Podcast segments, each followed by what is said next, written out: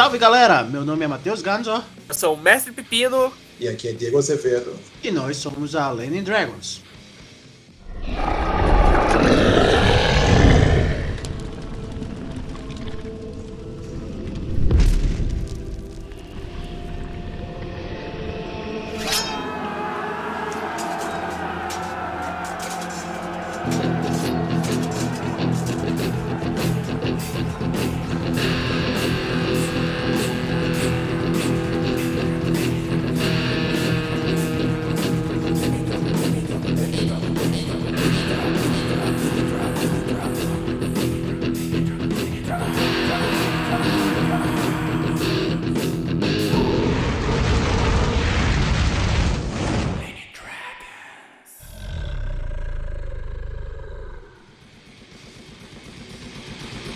Cansado de raio lasers e imortais? Mas ainda quer jogar a quinta edição de D&D? Conheça o Modo Carrasco, um hack que auxilia mestres e jogadores a encontrarem uma nova experiência na sua mesa de jogo de Dungeons and Dragons. Para conhecer o Modo Carrasco, acesse o link da bio do Instagram de @lendragonsrpg e baixe uma versão light do Modo Carrasco gratuitamente ou entre em nosso grupo Gulag do Carrasco, também através do link na bio. Lá você poderá participar de playtests e ainda levar o Modo Carrasco beta atualizado para jogar na sua mesa.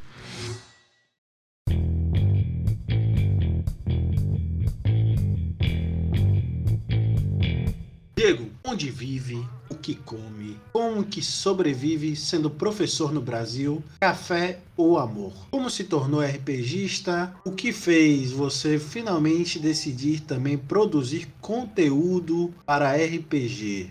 Vamos lá. Meu nome é Diego Azevedo, eu sou historiador, arquiteto e professor. E tudo isso tem a ver com as coisas que a gente produz no Caju Art Studio principalmente historiador professor. O Cajuarte, ele era antes historiarte. Hoje Cajuarte, porque Caju tem a ver com de onde sou, com onde a gente é, que é Natal, Rio Grande do Norte, mas ele, a gente está buscando ir além do historiarte porque ah, os vínculos que a gente tem agora não são só apenas com a história. Então a gente vai produzindo um pouco além. E a ideia então do Cajuarte, ela surge tentando criar jogos que abordem a história. Na época eram todos da área da historiografia, todos estudantes de história, então a gente estava buscando criar jogos em que a gente falasse de história em jogo, mas não como uh, jogos temáticos históricos, e sim jogos que a gente discutia a ciência da história, em que a gente discutia o que era uma narrativa, o que é memória, o que é nostalgia, e a gente fez isso com os nossos jogos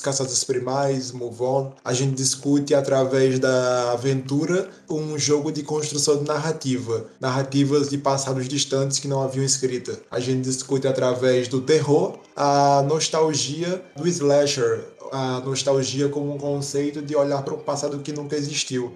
E agora a gente discute Nordestes como invenção a partir do Mares do Sertão, um jogo de revolução. Ah, e essa ideia mistura um pouco quem eu sou, de onde venho, de onde falo, desse lugar, desse espaço, para a gente criar esse jogo e outros jogos que falam de algum modo de regionalidade. Não necessariamente para falar de região, não necessariamente falar de Nordeste, sim para falar de onde a gente é, desses Brasis. Como professor, estava é, até conversando antes com vocês, eu creio que influencia no sentido de que o Mário do Sertão, por exemplo, que é o que a gente está trabalhando agora, ele foi muito influenciado em algum momento pelos testes e oficinas na educação popular. Enquanto historiador, enquanto professor em cursinhos como a Rede Emancipa, é, a gente pôde fazer algumas oficinas para refletir o que é, que é Nordeste e colocar ele em jogo. Então é muito desse lugar que a gente fala, dessa produção de Nordestes e de Sertão e Revolução nesse jogo que a gente tá para lançar. Bem bacana, né? Você trouxe que o Caju Art antes se chamava História Arte, é isso? Uhum, isso e que vocês eram um grupo de, de estudantes de, de história, historiadores, né? Mas como é que foi essa entrada no mundo do RPG, assim, e o ponto de que vocês pensaram assim, pô, não, esse é um momento que a gente pode produzir alguma coisa, que acho que seria legal, transformar a nossa experiência em, em, em algo é, para a comunidade, né? Foi desde o início, quase. A gente simplesmente surgiu como um grupo de trabalho de faculdade mesmo, em que a nossa professora, a professora Margarida, doutora Margarida, ela, ela requisitou pra gente o trabalho que a gente via uh, falar de história para fora dos muros da universidade. E daí surgiu História e Arte, como um grupo que vai buscar, através da arte, a falar de história. E logo depois da primeira apresentação, do primeiro trabalho, a gente começou a pensar a história a partir do jogo como uma forma de expressar essa abordagem diferente de história que leve para outros lugares, para outros espaços. O primeiro jogo, então, foi Aventuras Ancestrais, que hoje é intitulado Caçadas Primais, em que a gente estava o tempo inteiro buscando e pensando como é que a gente cria um jogo que fale de narrativa de tempos que não tinha escrita, se a gente colocar escrita. Então a gente não vai colocar escrita, então a gente vai criar um jogo de baralho ilustrado, jogo com imagens de pinturas rupestres. Ah, então foi nesse sentido que a gente começou a criar logo de cara um RPG. Na verdade, de início era um jogo de cartas narrado e depois é que foi se alinhando como RPG. Logo em seguida, a gente, eu particularmente, estava em contato muito com Apocalypse Engine, com Dungeon World, então já foi pegando a ideia da narrativa compartilhada, de criar jogos sem preparação e foi seguindo para chegar no que é essas primais, mas não foi nada de uma trajetória de jogadores de longa data. Basicamente, eu já conhecia o RPG, mas eu comecei a jogar mesmo e muito pouco na universidade mesmo, e isso 2014 por ali, 2015. Então, foi jogar uma vez Dungeons and Dragons, uh, depois disso Dungeon World. E a partir disso já começar a criar, porque as comunidades, pelo menos na época, e ainda hoje também, mas antes mais, as comunidades de Dungeon World eram muito ativas então é uma trajetória relativamente curta, porque Sim. não é tão comum, pelo menos até, até o presente momento. A gente tem escutado muito histórias de pessoas que tiveram encontro com RPG durante a adolescência. Você está trazendo que já na idade adulta, na universidade, que você teve contato e principalmente através de uma atividade é, é, acadêmica. Eu conhecia e tal, até mesmo o próprio D&D, mas era isso, assim, tinha, conhecia o Vampiro, mas conhecia. Jogar mesmo foi ali na, na, na universidade, joguei uma vez uh, e já fui pro Dungeon World por ser mais rápido, por ser mais, mais uh, sem preparação e era a pegada que eu tava querendo. E, e foi isso, assim, bem, bem também na época que acredito que estavam lançando, a, acho que era a segunda impressão, reimpressão do, do Dungeon World, e aí foi, foi caminhando junto. É, e bem uh, de forma improvisada, essa primeira entrada na criação de, de RPGs. Como eu falei, começou como jogo de cartas e depois jogo de cartas narrado. Ah, então isso é um RPG. E uma forma, abordagem de criar completamente improvisada. A gente pegava a forma que a gente pensava um trabalho acadêmico, um trabalho científico, a gente aplicava como é que a gente vai criar então esse RPG aqui, metodologia, problemática, coisa toda que foi um, um caos, mas foi assim que a gente ingressou. Aí depois disso, não, depois disso a gente, a gente foi estudar uh, design, a gente foi estudar game design e realmente adentrar na criação de, de jogos e seguindo essa linha de, da temática ou, ou problemática histórica, desde o início. Então, assim, tu tem duas experiências do RPG dentro de um cenário acadêmico e de educação, né? Um como estudante de história e depois, posteriormente, como professor. Sim. Queria saber como é que tu vê essa relação entre RPG e educação, principalmente para esse lado mais do professor. Como usar o RPG para ensinar as pessoas, as crianças? crianças. O que eu posso dizer como experiência é o RPG como ensino em espaços não formais, em espaços fora da sala de aula. Porque discute-se muito o RPG em sala de aula, esse eu não posso abordar além da teoria, porque eu não aplico RPG dentro da sala de aula no horário de aula. E sim a oficinas, momentos de externos, ou como eu estava falando no início, eu já atuei na educação popular. E na educação popular eu já fiz algumas oficinas para discutir discute sertão, discute nordeste, então a gente começava a pensando, gente, a gente vai falar hoje sobre nordeste, vamos entender o que é, que é esse sertão, o que é, que é ser nordestino, nordestina nesse espaço que a gente vive. Vocês se encaram como nordestinos ou nordestinas? Quem que somos, quem que vocês são? Vamos jogar e descobrir se a gente entende algo diferente após o jogo. Então era mais uma ferramenta de reflexão. No caso específico do Mário Sertão, que é esse jogo que a gente se propõe a reinventar Nordestes. Então ele servia como ferramenta de reflexão, mas varia bastante. E aí, como eu falei, nos nossos jogos, eles não são jogos de temática histórica. Então não, eu não vou ensinar sobre um conflito tal, um processo, um fenômeno que aconteceu. E sim a gente vai refletir sobre como é que a gente pensa identidade, espaço, temporalidade, memória. É nessa perspectiva que eu reflito e, e, e já atuei e atuo as experiências de ensino a partir do jogo, além e aí fazer a, menção, nesse processo de pensar Nordeste, eu criei junto com a Evelyn e com a Silvane Neri um jogo panfleto de RPG sobre Nordeste, central em um curso ou um conjunto de oficinas de criar jogos enquanto você joga. Então ele é um jogo em que a cada ação que tu faz, tu modifica uma parte do jogo e modifica uma parte do cenário do Nordeste. Então no final do jogo, tu acabou criando um jogo novo e criou um Nordeste diferente. E aí são alguns módulos que tu vai tendo a possibilidade de, enquanto joga pensar mecânicas diferentes e criar mecânicas diferentes que vão te ajudando a pensar como criar jogos. Então é nesse lugar, é nesse lugar que eu acho que o, o RPG ele tem um papel como ferramenta bem interessante no ensino e no processo de reflexão e de criação como ferramenta. Mas tem muitos outros aí que outras pessoas podem até abordar mais. Eu acho, pelo que tu falou, faz muito sentido. Principalmente porque normalmente a gente pensa na educação como algo que só vai ocorrer na escola. O que não é verdade. É. A educação ocorre muito fora da escola. Na verdade, é, ela vai acontecer muito em casa, na comunidade em que a pessoa se insere. Normalmente é, esses, são esses espaços onde as pessoas conseguem aprender mais. Elas aprendem vivendo a realidade delas. Fora que crianças aprendem muito se divertindo, brincando. Algo que um pedagogo vai conseguir explicar muito melhor melhor do que eu, né? Mas fez muito sentido.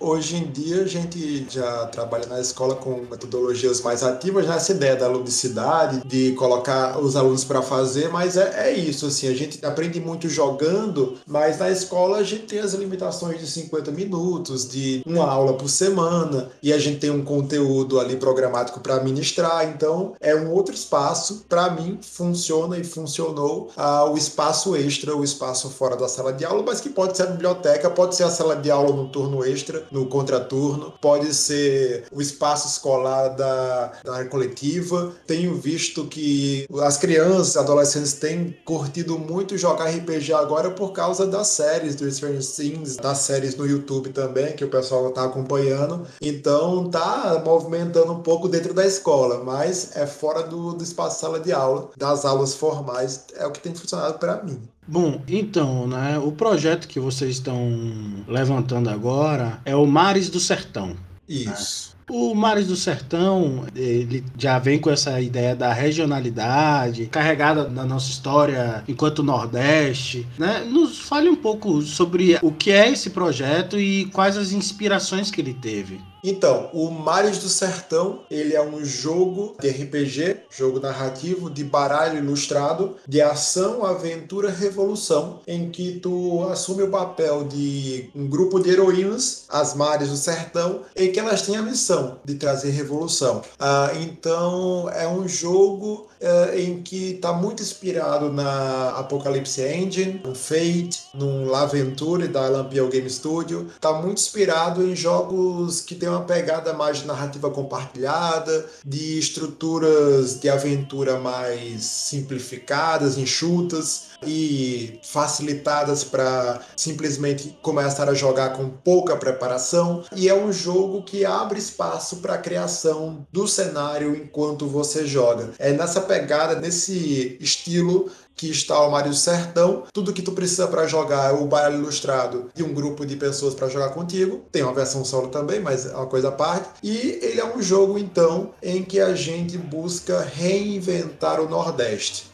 E simplificando é tudo isso, ação, aventura, revolução, mas pegando das camadas do jogo, a gente está buscando reinventar esse Nordeste sertão. Por quê? Porque o Mário Sertão tem como referência, e aí novamente as referências teóricas que a gente cita, que a gente traz, primeiro, pensar história a partir da narrativa, a partir do que a gente pode ou não lembrar, o que a gente escolhe lembrar do passado, e do presente e do pensar o futuro, o que seria uma história talvez a contrapelo, uma história aí de Walter Benjamin. E também ele está inspirado muito em Duval Muniz de Albuquerque, que fez a tese da invenção do Nordeste e outras artes, que ele basicamente define o que para quem é da área da, das ciências humanas é o óbvio, assim, que um espaço é uma invenção, principalmente um espaço em que tem uma narrativa de povo unificado, território, fronteira, geralmente é uma invenção consciente. Brasil, Estados Unidos, França, México, Japão, qualquer país moderno, ele geralmente ele é uma invenção em que um grupo de pessoas ali decidiu definir o que a coisa toda significava por questões diversas aí. Ah, e o Nordeste também. Ele vai dizer que o Nordeste é uma invenção ali final do século XIX, início do XX, e é uma invenção de um grupo específico, masculino, branco, ah, de uma elite econômica ah, e intelectual, principalmente, que vai definir então as bases desse Nordeste. E é o Nordeste então masculino, é o Nordeste ora estereotipado negativamente da selvageria, ora positivamente da bravura, mas na mesma pegada da força, da resistência. É o Nordeste da seca, da fome e da persistência em conseguir transformar isso em outra coisa. Tem a seca e a gente transforma a seca em algo diferente. Então, essa é a visão clássica e essa é a visão que se inventou. Então, se, é, se o Nordeste é uma invenção, a gente está aqui para reinventar. E aí surgiu naturalmente, naturalmente, claro que não, mas a gente foi se guiando nessa pegada. Se é uma reinvenção que a gente vai fazer, então a gente vai fazer um contraponto uma história numa outra pegada, no contrário dessa ideia que se estereotipou como clássico. E também, se a gente vai fazer isso então, então vai ser de revolução, que a gente quer virar o Nordeste de ponta cabeça e reinventar a cada jogo. Por isso, é, não por acaso,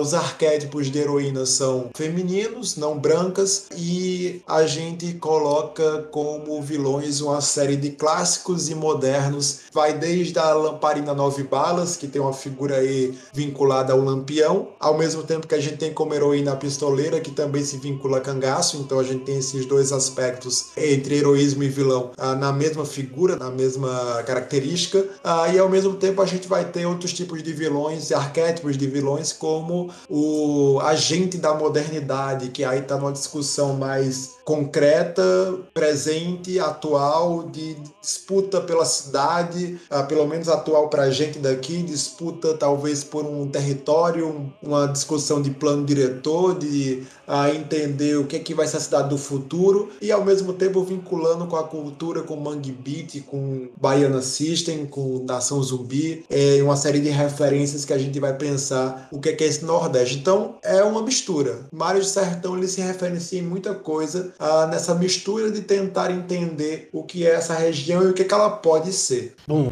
você trouxe né, que os jogadores que forem entrar pelos mares do sertão vão interpretar heroínas, né? E essas heroínas também são as mares. Quando eu li a primeira vez Mares do Sertão, eu sempre pensei nas dunas. Na minha cabeça veio meio que uma coisa tipo assim, uma mistura de sertão com duna, né? Literalmente, eu vendo assim a gente, sei lá, explorando o cangaço e de repente um verme púrpura saindo assim e no meio do, de uma disputa, de repente, sei lá, o, o bardo seria o repentista, né? Fazendo um repente uhum. ali e trocando chumbo com o verme púrpura púrpura. bateu uma loucura assim na minha cabeça a primeira vez que eu ouvi o, o nome. Uhum. Né? Mas você, você traz outras especificidades com essa questão do, do feminino e dos mares. É, porque ao mesmo tempo tem essa ligação, eu imagino, também com as dunas, mas tem a ver com o fato de ser, serem as mulheres. É, falando de dunas, nessa pegada aí, que parece mais uma coisa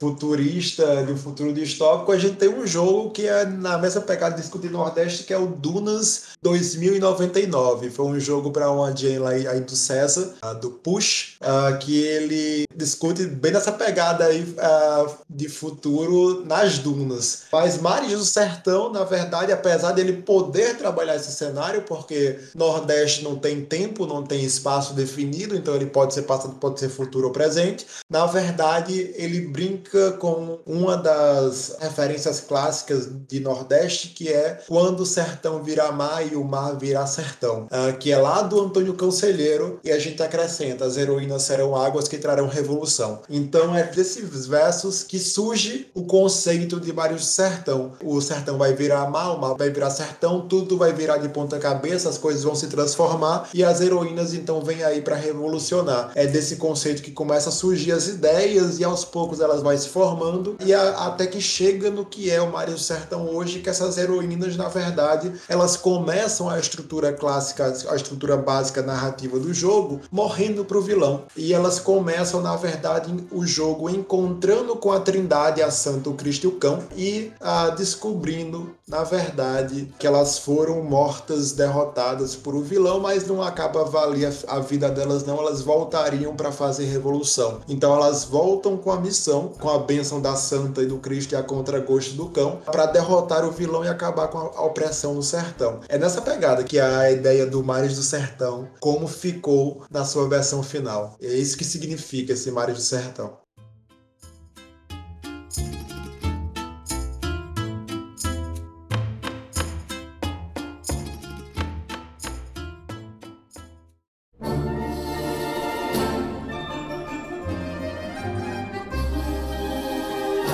Que a gente já falou mais da mística do jogo, da ideia por trás do jogo, mas a gente esqueceu de falar de uma coisa: o sistema de jogo. Como é que vai funcionar o Mares do Sertão? Então, ele tem um, um sistema é, que é baseado em cartas, que é o seguinte: é muito da Apocalipse End, muito de Fate, muito de Laventure, muito de nossos jogos anteriores, Casados Primais e Move On. E basicamente a ideia do design é tanto para quem gosta de simplesmente começar a jogar, sentar e começar a jogar, quanto para quem gosta de estratégia e pensar talvez gerenciamento de recursos também. É, a ideia é simples. Ele tem um design que favorece você jogar e ganhar vantagens a cada vez que você joga de acordo com a tua personagem. Tu quer fazer uma ação, tu faz, puxa uma carta. Quer fazer fazer uma ação e usar dos recursos da tua personagem, para cada coisa que tu usar, tu vai puxando mais cartas. E tu pode até rimar no jogo e puxar ainda mais cartas. Só que se tu rimar, tu inicia um duelo de repente ali com a repentista, que no nosso caso é mestra do jogo, é quem mestra o jogo, e aí pode puxar mais ou menos cartas, mas é nessa ideia. Tu vai sendo favorecido ou favorecida pela quantidade de coisas que tu faz dentro da, da proposta do jogo e vai puxando mais cartas e mais cartas. Aí tu joga as cartas na mesa que tu puxou, tem uma média máxima de 5 ou 6, depende do combo narrativo que tu fizer, mas o, o mínimo é mesmo uma carta. E a trindade vai definir o final do jogo, como é que o negócio funciona. Tu pode escolher, dentre as várias cartas que tu jogar na mesa ali na tua ação, qual carta que tu vai escolher para ser o seu resultado. Ele trabalha na coisa bem apocalipse mesmo. 10 ou 9 sucesso, tu consegue o que tu quer. 6 a 6, 7, 8 sucesso com complicação, tu consegue, porém pode aparecer um novo vilão, você pode receber debilidade, dano ou outra coisa pior, um desafio acontecendo ali. E 5 para baixo é falha. Tu não consegue o que tu quer e acontece algo de ruim. E aí nisso tu jogou ali cinco cartas na mesa. Veio sucesso, veio complicação, veio falha, veio mais cartas repetidas, né, desse número. Uh, e tu vai escolher. Por que que tu escolheria uma falha? Por que que tu escolheria não o sucesso? Porque a Trindade, a Santa, o Cristo e o Cão, tá o tempo inteiro dialogando com a mecânica do jogo. Porque se tu escolhe sucesso, a carta vai pro cão. Se tu escolhe falhar, a carta vai pro Cristo. E tu escolhe sucesso com complicação, a carta vai para Santa. Ao final do jogo, a entidade que tiver a pilha com mais cartas define o final. O cão, que são as cartas de sucesso, define que o final é ruim, muito ruim. A Santa, que é o final de sucesso com complicação, define que o final é até que você derrota o vilão, mas talvez não traga revolução. E o Cristo, que é a pilha das falhas. Se tu tiver mais falhas durante o jogo do que sucessos e complicações, aí tu derrota o vilão. Se você chegar ao final, você consegue derrotar o vilão e trazer revolução nesse sertão. Então é bem nessa pegada a mecânica do Mario Sertão, envolve artes, as, o é ilustrado e as artes implicam nos resultados e também no que tu pode usar para puxar mais cartas, envolve rima repente, duelo de repente, envolve controle de recursos, porque você pode decidir ah, que naquele momento, narrativamente, você até queria o sucesso, mas é melhor falhar, porque lá na frente você pode pensar uh, gerenciar melhor essa, essa trindade. Então é um jogo que agrada diversos públicos aí. Quem está iniciando não precisa escrever nada, é só sentar e começar a jogar. Quem gosta de escrever pode escrever como repentista uma série de modos de aventuras e começa a, a preparar uma coisa mais complexa. Uh, e quem gosta de gerenciamento de recursos, de poderes com baralho, várias formas de usar o baralho, tá aí a trindade e as personagens para você brincar com o baralho de várias formas diferentes. Então, basicamente, de forma bem resumida, é essa mecânica do Mario Sertão. É basicamente começar a narrar e apesar de que a rimar não seja uma obrigação, geralmente em todas as lives que vocês podem ver aí do Mario Sertão, nesse, nesse momento que a gente está preparando o financiamento coletivo, o pessoal até esquece que pode usar outras coisas, eles só, só começam a rimar e não conseguem parar. Então, basicamente, aqui tem duas informações assim, que me chamaram a atenção. Para conseguir trazer a revolução, o pessoal tem que sofrer. Ele tem que falhar. É. é um jogo de sofrimentos. Não necessariamente tem estratégias, porque no fim das contas tem uh, formas de você tirar cartas do cão e dar para o Cristo e tirar cartas do cão e dar para a Santa. Mas existe uma certa estratégia. A mais fácil de todas, e aí eu sempre falo depois da primeira sessão pro pessoal, e já fica a dica para quem estiver nos ouvindo, é falha no início, que é mais fácil. As falhas do início são mais, são mais leves do que as falhas contra os vilões. Então falha no início, uh, deixa a pilha do, do cão cheia de cartas e depois pode começar a ter sucesso, que aí vai trazer revolução.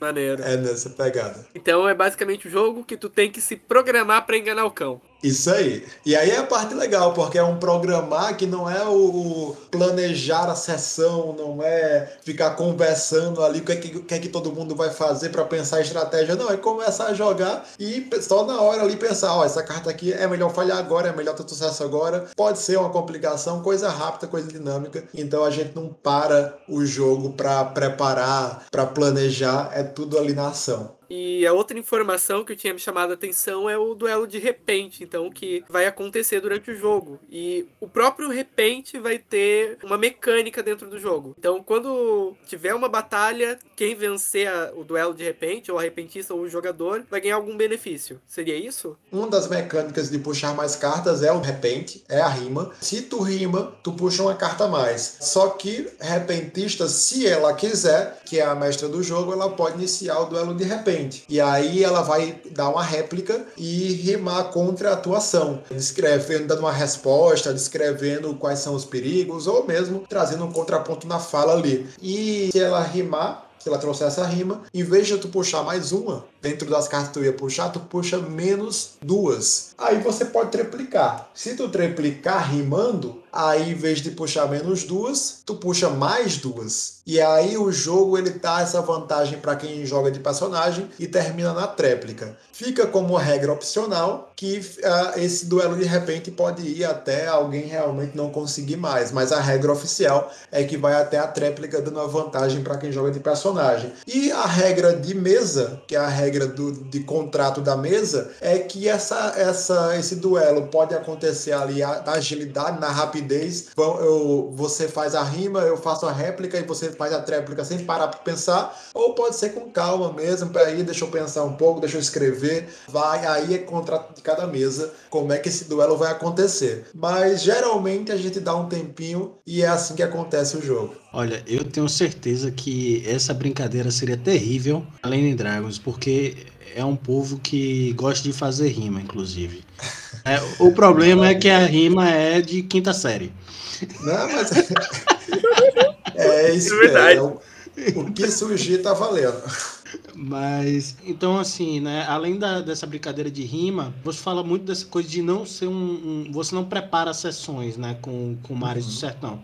Então, a narrativa é emergente que vai surgindo ali na medida que vocês vão trocando cartas e, digamos assim, o próprio jogo acaba se tornando um repente nesse sentido, porque é uma contação de história que surge enquanto a gente está ali fazendo. Aí o, o, quem for a pessoa que vai narrar, ela na verdade tem que improvisar em cima daquilo que aparece. Em partes. Em partes é isso. Existe uma estrutura, mas é uma estrutura bem leve que vai estar vai tá lá para te ajudar. É, primeiro que em relação ao improviso, tem bastante improviso ali, mas não é aquele improviso que assusta, não é, é, o improviso que eu tive quando comecei a tentar mestrar pela primeira vez, que eu peguei um livro aí de, de RPG, desses mais antigos e simplesmente explicava como é que jogava e não explicava como é que mestrava. É, era simplesmente vai lá e começa a mestrar e a pessoa fica perdida em como criar aventura.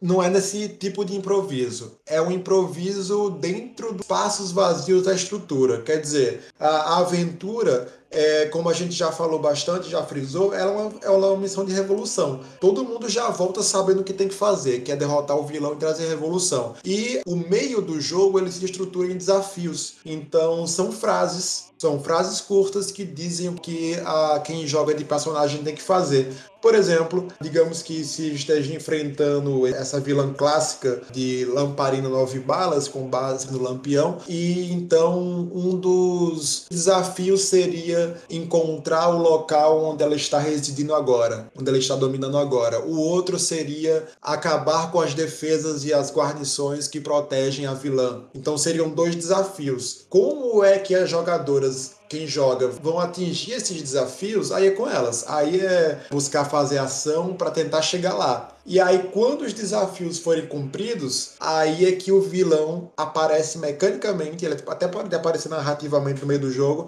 mas ele aparece mecanicamente para ser enfrentado como um chefe de fase, um chefe de dungeon, um chefão da, da, da, da missão, uh, o chefe final. E é nessa estrutura. Então, existem pontos a serem alcançados e espaços em branco no meio que vão sendo criados durante o jogo. Inclusive, uma das complicações possíveis quando você tem um sucesso complicado é colocar mais um desafio ali no meio para ir te distanciando do vilão. Mas o que ajuda é o próprio repente, é esse norte da missão que tem que ser alcançada. Então você sabe, você sabe o que pode ter de consequência ruim se você tiver uma complicação. A estrutura de resultados com base na Apocalipse End porque você narra o que tu quer fazer e se tu tem uma falha, a repente já sabe o que pode dar de ruim ali. Se tem uma complicação, tem a ver com o que você acabou de fazer. E além disso, as cartas ela têm artes, elas têm ilustrações. Então elas vão te ajudando a pensar o que é que pode acontecer naquela situação. Tu pode usar, inclusive, não só a carta que apareceu ali e quem joga escolheu para ser o seu resultado, mas vieram várias outras cartas junto no puxar de cartas que tem várias artes diferentes que te ajudam a, como repentista, a pensar o que está por vir. Então é um improviso, mas é um improviso ali que te dá uma segurança, que te ajuda a colocar o repente para frente. Antes da gente entrar no, no, outro tema, que é falar um pouco mais sobre a questão do, do RPG Repente e Revolução,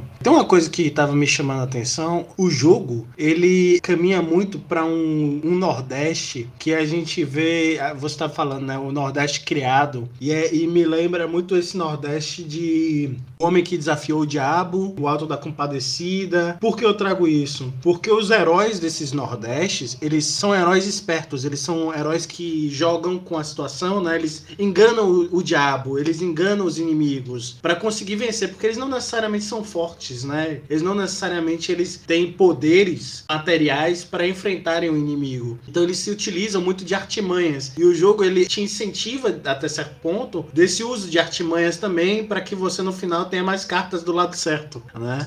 E, então me, me dá muito essa sensação assim de que é, no final das contas a gente se torna uma, uma espécie materializado em, em outro outros personagens, mas uma espécie de, de Chicó e João Grilo. É, não tinha pensado nesse sentido. Como quem joga, com certeza. Como personagem, é numa outra pegada uh, que eu sempre falo para quem joga como personagem que cada heroína, cada arquétipo de heroína, assim como os vilões, eles têm poderes especiais, mas que, por exemplo, a peregrina, o poder dela é conseguir uh, enxergar o futuro através de visões do divino. E isso faz com que ela consiga espiar as próximas cartas do baralho. Mas como é esse contato com o divino da peregrina, pode ser essa coisa mais suave, em que ela precisa mais de esperteza para conseguir agir, porque o divino age de forma muito sutil, ou pode ser uma coisa completamente épica, em que ela é mar do sertão, ela voltou com a missão, então ela literalmente pega as águas do mar, faz elas subirem e inundarem a região. Ela pode fazer isso se ela quiser, se ela tiver um sucesso para fazer acontecer. Assim como a campesina pode ser só uma mulher do campo que sabe da terra, sabe da natureza e tem uma certa ancestralidade,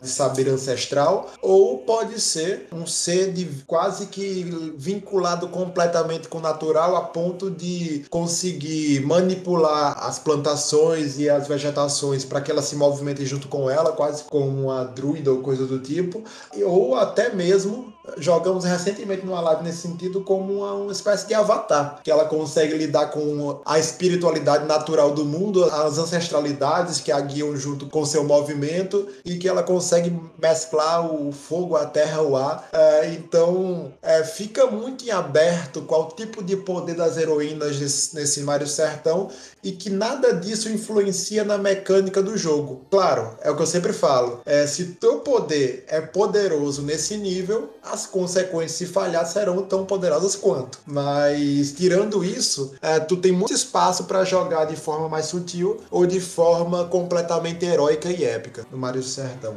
Maneiro.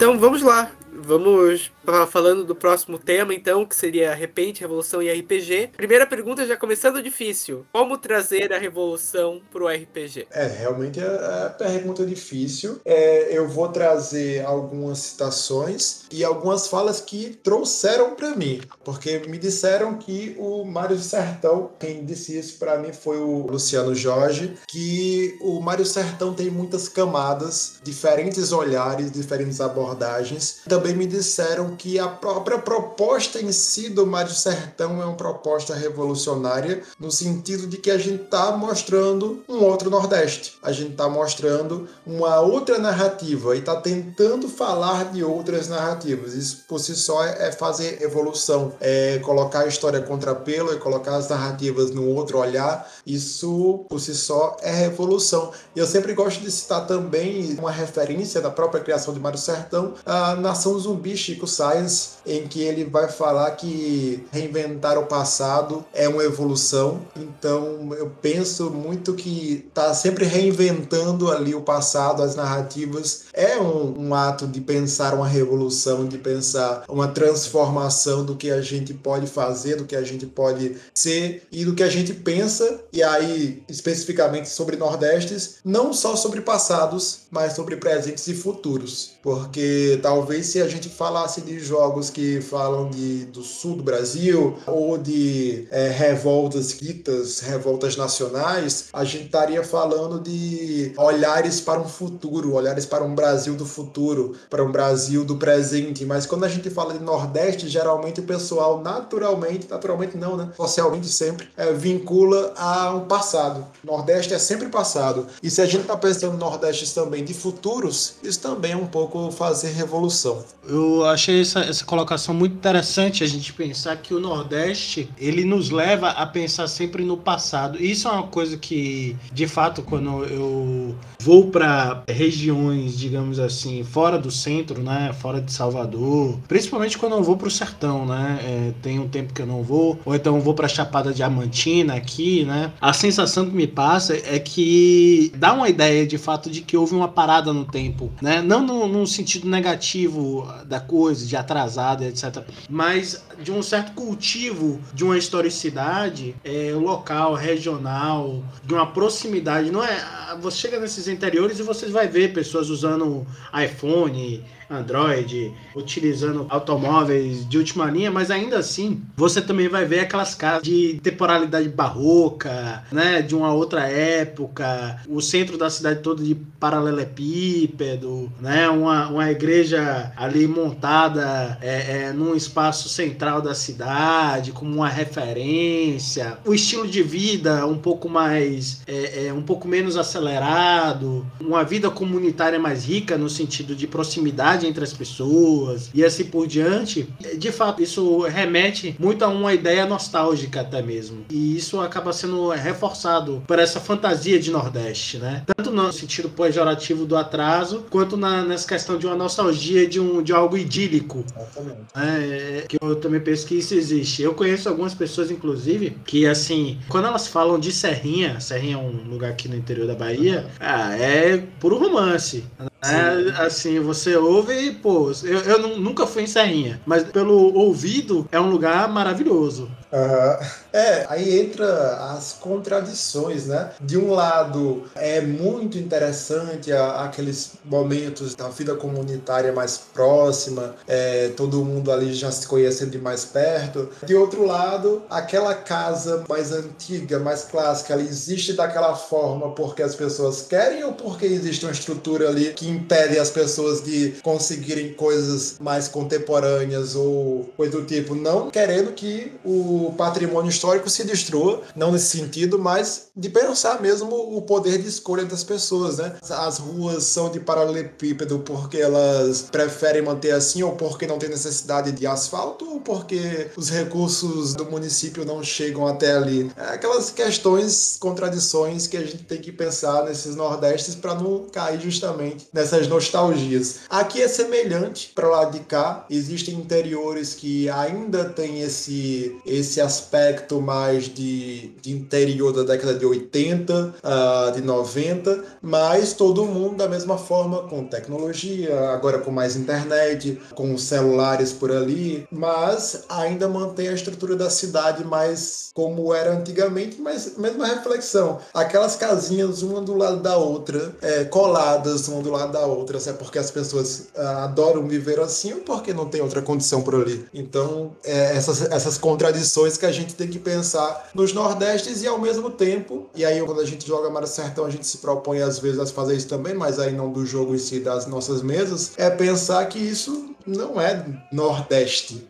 Uhum. Isso não é um sertão que vai da Bahia até Ceará ou, ou por ali. É Brasil. Se a gente for para Minas Gerais, novamente citando o Luciano aqui nessa conversa, a gente conversando com ele, por lá também é, tem as mesmas questões, é, esses mesmos sertões. Se a gente vai para o sul, a gente vai encontrar regiões em que vão ter pequenas comunidades também e famílias que estão no poder há décadas ou até mais de século. Porque que lá eles são famílias no poder e aqui são coronéis. Então a gente tem essas questões de reflexão quando a gente pensa esses nordestes e essas nostalgias sobre esses lugares. Mas de fato, a gente sempre pensa no nordeste de passado. E aí quando a gente coloca o futuro em jogo, a gente começa a pensar, então, o que, que pode ser? Não só o que é.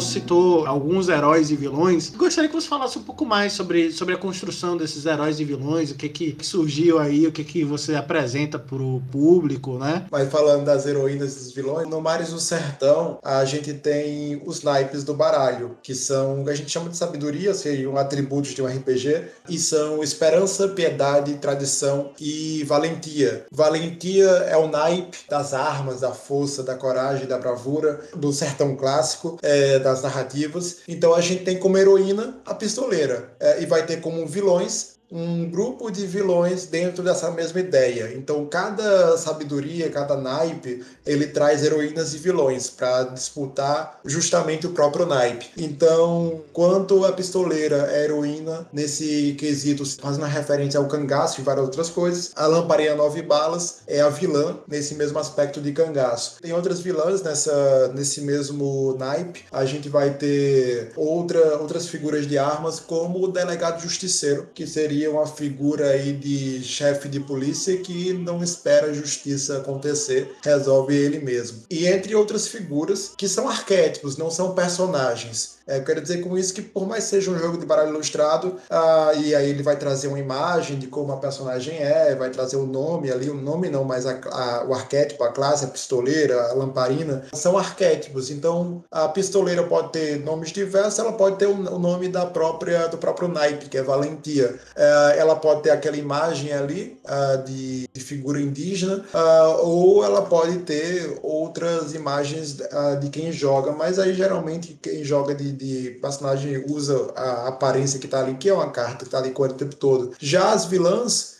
os vilões também nessa mesma pegada, e aí já se destaca até mais essa, essa questão, porque Lamparina Nove Balas é o nome dela, mas é, um, é um, uma cunha, é um arquétipo, então ela pode ter uma história por trás que você cria cada jogo diferente. E aí a gente tem tradição, que tem a campesina, essa, essa mulher do campo e da ancestralidade, vínculo com a natureza e com o seu passado, e com o passado da comunidade, e ela é uma figura de tradição, ela é heroína de tradição. Enquanto a gente tem como vilões de tradição, vilões como o juiz da ordenação, que ele usa da tradição, das leis, da, da cultura que respeita a sua família para dominar a região ou mesmo o colecionador de folclores, que é uma figura que vai pesquisando, estudando cada entidade, cada figura, cada cultura, quando encontra, descobre o que ele entende ali como do que ela é, engarrafa, petrifica, coloca dentro da garrafinha, no caso do jogo, literalmente, uh, esconde essa figura para ninguém mais ter contato e aquela figura faz parte da sua coleção. Então ele tem esse poder místico ali. Uh, enquanto uh, no naipe de piedade, a gente tem como heroína a Peregrina, inspirada em Antônio Conselheiro, o Peregrino, de um lado, que traz essa religiosidade diversa, traz a, a cruz, na arte dela traz uma cruz a, na mão, uma cruz com um bastão para se guiar, e no pescoço umas guias para mostrar essa diversidade que ela tem. E como vilão, então, de piedade, a, enquanto a, a Peregrina é essa, essa heroína das encruzilhadas, do contato com o novo, uma heroína que está sempre buscando uma religiosidade popular, a gente vai ter como arquétipo de vilão figuras como o Vigário Endiabrado, que é uma figura que está ali dominando a região através da manipulação da religiosidade, se fazendo de bom,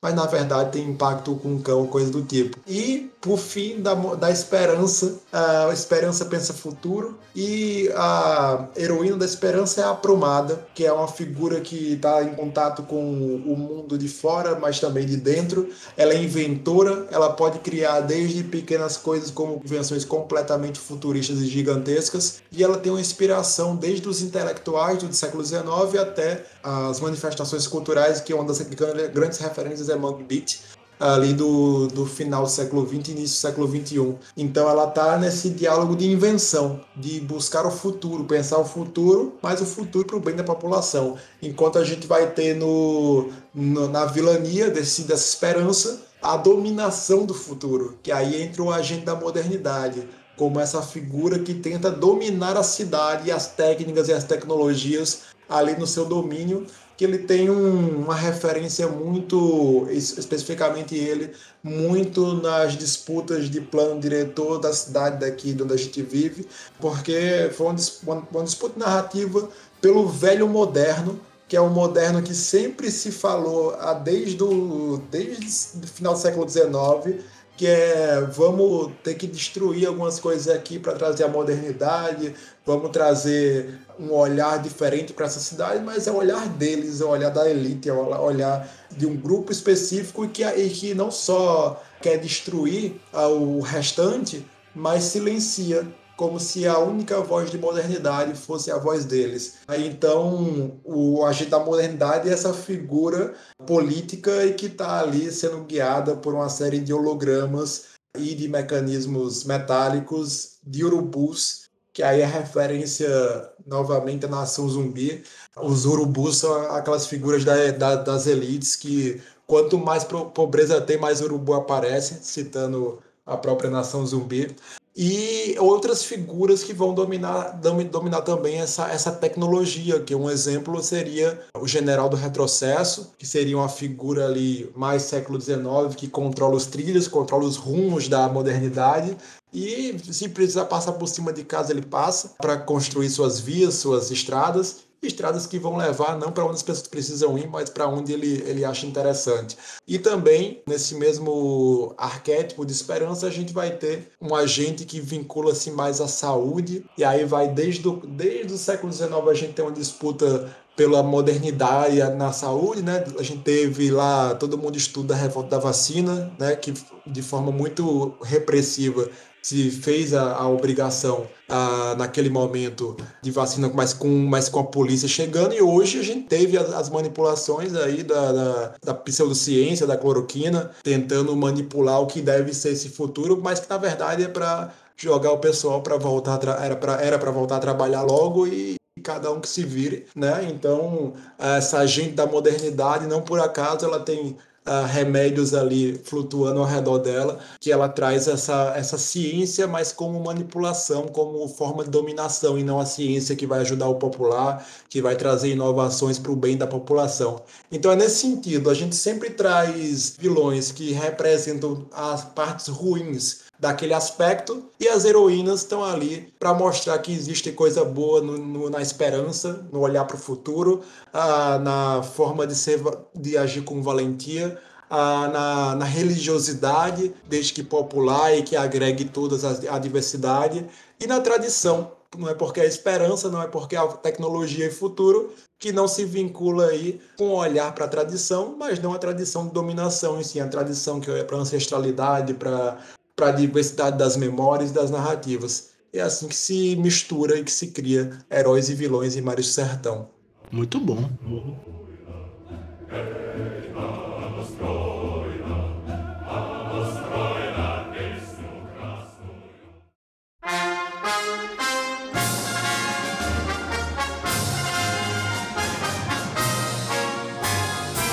Fale um pouco sobre suas referências históricas no jogo, né? Imagina, a gente imagina, né, que você teve um ponto de partida, assim. Qual é o seu sertão imaginário? Antes de criar Mario do Sertão, uma das coisas que influenciou, várias coisas influenciaram, mas um, umas que, uma que foi de jogo, foi jogar Dungeon World em um cenário de sertão. E foi desse sertão clássico, foi o sertão da terra, de Caatinga, foi o sertão pequenos animais passando por ali, muito sol, muita seca, não seca de miséria, mas seca no sentido de um ambiente árido, e de, e de cangaço. Mas aí, logo quando a gente começou a criar Mário Sertão, foi desde o início essa ideia de realmente não definir. Eu não defino qual é o meu sertão. Até porque a gente sempre entra na contradição. Eu mesmo gosto bastante do Alto da Compadecida, mas eu sei que aquilo ali é estereótipo puro. Mas é, eu assistiria dez vezes seguidas se fosse o caso. Assim como também é muito bom, uh, que ficou mais famoso, o Bacurau também traz uma série de, de contrapontos, uma série de brincadeiras com os estereótipos ali, uhum. mas também traz outros estereótipos. Então a gente sabe que é estereótipo, a gente sabe que é reinventando o Nordeste de novo, mas é uma coisa legal de assistir. Então fica essa questão do qual é o meu sertão. Na verdade, a gente não define, e o próprio jogo, por mais que tenha um baralho ilustrado, a gente precisou definir alguma coisa. Em momento nenhum a gente apresenta um cenário, uma paisagem para o jogo. Não existem paisagens ilustradas no livro, existem figuras, emblemas, simbologias e as próprias personagens, mas quem define o que é Nordeste, quem define quem é sertão é quem joga cada jogo. E assim a gente vai fazendo essa narrativa diversificada para descobrir o que, é que vai ser então esse Nordeste. Ah, muito bom. Então, ó, antes da, da gente ir mesmo pro final, eu queria dizer assim que eu achei uma proposta muito legal e eu já tenho um arquétipo que me chamou muita atenção porque basicamente é a realidade que eu vivo, que é a campesina. Uhum. Então, provavelmente eu, eu vou estar tá me divertindo muito jogando com ela, justamente por essa questão de tradição. Aqui a gente trabalha muito com famílias de agricultores. Aqui onde eu moro, a gente estava desenvolvendo um trabalho bem legal de agroecologia, falando também das técnicas tradicionais de plantação, como as sementes crioulas. É um arquétipo assim que me chamou muita atenção. E antes da gente finalizar, eu queria perguntar para ti, Diego, qual é o arquétipo que tu mais se identifica dos quatro? Eu me identifico. Primeiro, antes de falar de qual que me identifico, eu vou falar do que eu gosto mais de jogar. Eu gosto justamente da campesina. Eu acho que ela é a, a, o arquétipo de personagem mais poderosa e que geralmente o pessoal não entende essa possibilidade, essa potência de ação, porque de um lado ela pode ser simplesmente ter, conhecer tudo que está em volta do que está do que tá ao redor, do que já passou e ao mesmo tempo ela pode agir quase como um avatar, que consegue controlar toda a natureza ao seu redor. Uh, então é a personagem que eu mais gosto de jogar, mas uh, a personagem que eu mais me identifico como arquétipo é a Prumada, que é inventora. Pela minha atuação uh, hoje como é, na educação na área da robótica e minha atuação também na arquitetura, a ideia é estar sempre inventando, estar sempre buscando um novo olhar, uma nova tecnologia, mas pensando em algo viável, popular e possível de, de ser feito, é aprumada para mim. É o meu arquétipo. Inclusive, o que eu citei lá no início, lá atrás do Dunas 2099, é uma, é uma tentativa de pensar a um Nordestes a partir desses futuros, esses olhares de futuros que é a aprumada que vai levar. E o teu arquétipo, Matheus? Tu deu uma olhada? Tu viu algum que tu se identifica? Ah, com certeza eu, eu iria pro lado ali do atirador ali. Que, que, a pistoleira? A pistoleira, é, com certeza. Eu, eu, sempre acabo com, com algum personagem que, que resolve suas coisas por meios violentos. Existe a possibilidade ainda, é, em, no próprio jogo, se você não está com a mesa cheia, de ou se você tem mais, ou se você tiver no futuro mais de um baralho, ou já até jogar online, de você misturar arquétipos. Então tu pode jogar, por exemplo, com a peregrina pistoleira ou com a aprumada campesina. Tu pode misturar, é só juntar as cartas que funciona. Ah, que interessante. Tem essas possibilidades ainda. Essa, essa possibilidade que você citou, ela também ela é meio que instruída no próprio manual? Sim, ela é oficial. É claro que pensando em um jogo de uma pessoa com um baralho, vai ter que ter menos pessoas na mesa, ou alguém vai jogar com um dos arquétipos de vilões ali, que é a outra regra no lugar. Porque né, você tem quatro arquétipos de heroínas, pelo menos até então que eu estou falando nesse momento, de repente, durante a campanha surjam metas extras, não sei, não prometo nada, mas pode surgir e de repente aparecerem mais arquétipos. Mas, como são quatro, então se tiverem duas jogadoras eh, como personagem, três, já dá para misturar. Se tiverem quatro, aí fica sem ter como fazer essa mistura ali com o baralho. Mas sim, é regra oficial, é só misturar mesmo e começar a jogar. Particularmente, a referência que levou a, a essa mecânica é um cordel que é de um personagem que é justamente o Peregrino Pistoleiro, que ele andava com a cruz enorme nas costas, mas quando o pessoal não percebia, dentro da cruz ele tirava uma arma enorme e aí ele era o Peregrino Pistoleiro. E aí veio a ideia de poder mesclar esses, esses arquétipos.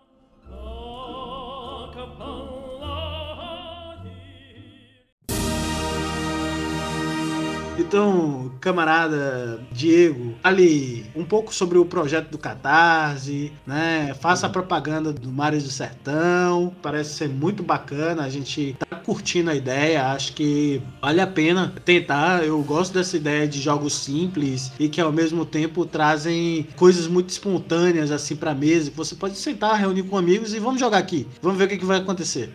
Né? Isso é uma coisa que, que eu acho muito legal, assim, e, e é, é, diferente também do, do RPG tradicional. Ah, você vai vestir uma armadura e, enfim, né, está em um cenário europeu, blá blá blá, etc e tal, para uma coisa que é muito regional, né, muito nossa, assim, de certa forma. Eu, eu consigo ver, eu sou uma pessoa urbana, né, mas eu consigo ver meus semelhantes, digamos assim, né, que estão em outras regiões do meu estado e, e eventualmente vêm para a capital quando eu eu vou para esses interiores, eu consigo ver essa natureza, digamos assim, da, ou essa regionalidade desses locais. O Mário do Sertão ele, ele pega bem isso, ele pega também urbano, é, é uma das coisas que a gente quer, não que a gente necessariamente conseguiu, mas que a gente quer sempre contrapor, que Nordeste é tudo, é litoral, é urbano, é sertão, é interior. Ah, o próprio sertão ele se inicia na sua concepção no litoral, né? Quando a pessoa, quando o pessoal vão, vão avançando no interior, ah, é na, na, lá na colonização é que o sertão vai indo para mais distante, mas sertão era litoral. Então é uma coisa fluida.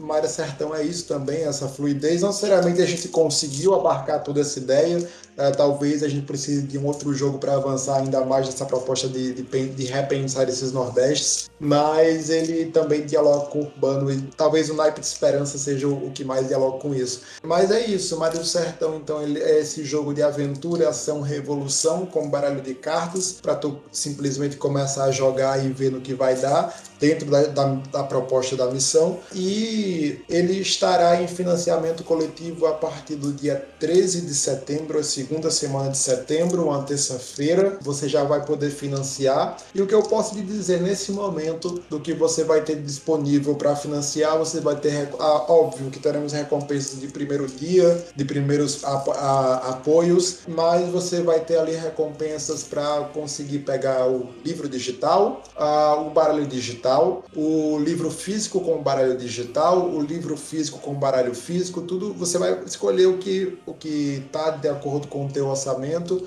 e também que tu acha mais interessante. Se tu quer o baralho físico com o livro físico, tu pega tudo ali, leva o digital junto. Mas se tu quiser, ah, nesse momento, pegar só o livro ou só o baralho ah, e o resto fica digital, tu pode também. A versão digital a gente já tem a certeza que a gente vai liberar ah, ou o PDF ou os PNGs ou, ou outra extensão para que você possa colocar as cartas na, na plataforma que você achar melhor. E a gente tá jogando tabletop, mas de repente se tu preferir outra plataforma, tu vai ter as cartas para colocar onde tu quiser, na tua própria mesa. E uh, teremos com certeza metas extras aí, uh, trazendo mais conteúdo sobre esses Nordestes em invenção. Essa é a proposta de Mário Sertão, vai ser um baralho ilustrado e um livro físico, então, nessa ideia. E a gente tá lá com a editora Chá, em parceria com a Chá, para fazer essa publicação. O Caju Arte dando conta dessa, dessa divulgação e tudo mais, eles também ajudando, mas a publicação com eles, então já tem esse suporte de uma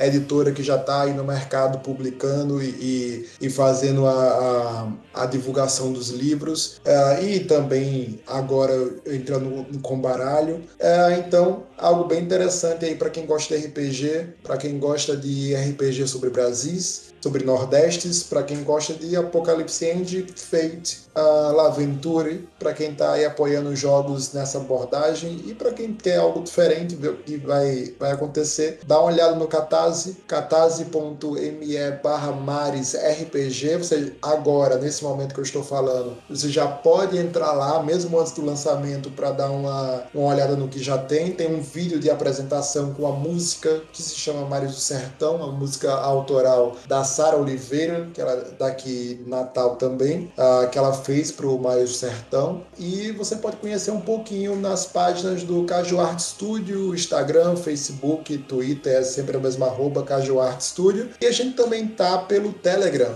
em t.me barra Cajuarte, Cajuarte Caju ART. Provavelmente a gente deve abrir um grupo no WhatsApp na, na última semana antes do financiamento para a gente ter essa divulgação, mas é isso aí. Esse é o Mares do Sertão. Show de bola! A gente fica muito feliz de ter recebido você aqui. E camarada Diego. Sucesso no seu trabalho. E para vocês que nos escutam, gostaria de dizer que acompanhe a gente em nosso Instagram, arroba RPG, assim como no nosso Facebook e Twitter, né? Além, é claro, de que eventualmente temos uma Twitch e um YouTube. Esses ainda estão caminhando, engateando, né? Mas o que faz para acelerar esse processo? O que faz o acelerar o processo dessa revolução que vai chegando aí nas suas mídias, né? É, alternativas que aí nós, camaradas da revolução comunista no mundo da fantasia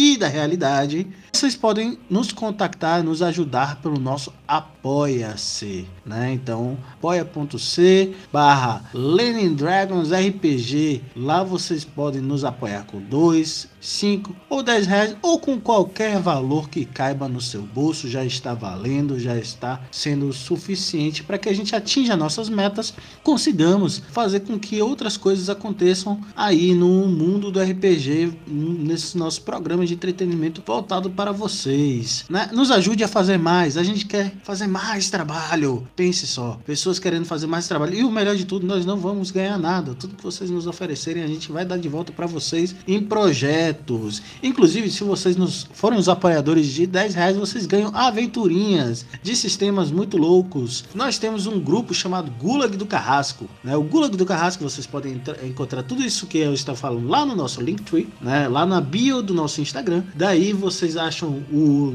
nosso grupo do WhatsApp. Lá você vai ter é, marcação de jogos de RPG, doutrinação marxista todos os dias e todas essas coisas que vocês gostam é, de fazer com a gente. Vocês também podem conhecer o modo Carrasco. O modo Carrasco é um hack para Dungeons and Dragons quinta edição que torna o seu jogo um pouquinho mais mortal. Sabe aquele seu jogo de botãozinho em raio laser, como dizem o pessoal dos Rizoma Cultural? Então, os dias estão acabados. Mestre, fique feliz. Você terá como dar desafios novos aos seus jogadores. Aquele high fantasy mega colorido, cheio de poderes, pode se tornar uma dungeon escura e terrível para seus jogadores explorarem, mas a ideia final é que todos se divirtam. Então, Antes dos meus tchauz, dê os seus tchauz, João. Então, primeiramente, gostaria de agradecer a tua presença aqui, Diego. Foi um papo muito legal, foi uma troca de ideia muito boa que a gente teve aqui hoje. Eu também agradeço os nossos ouvintes que estão sempre aqui ouvindo a gente, nossas conversas. E era isso. Valeu, pessoal. Valeu. Tchau, tchau. Tchau, tchau.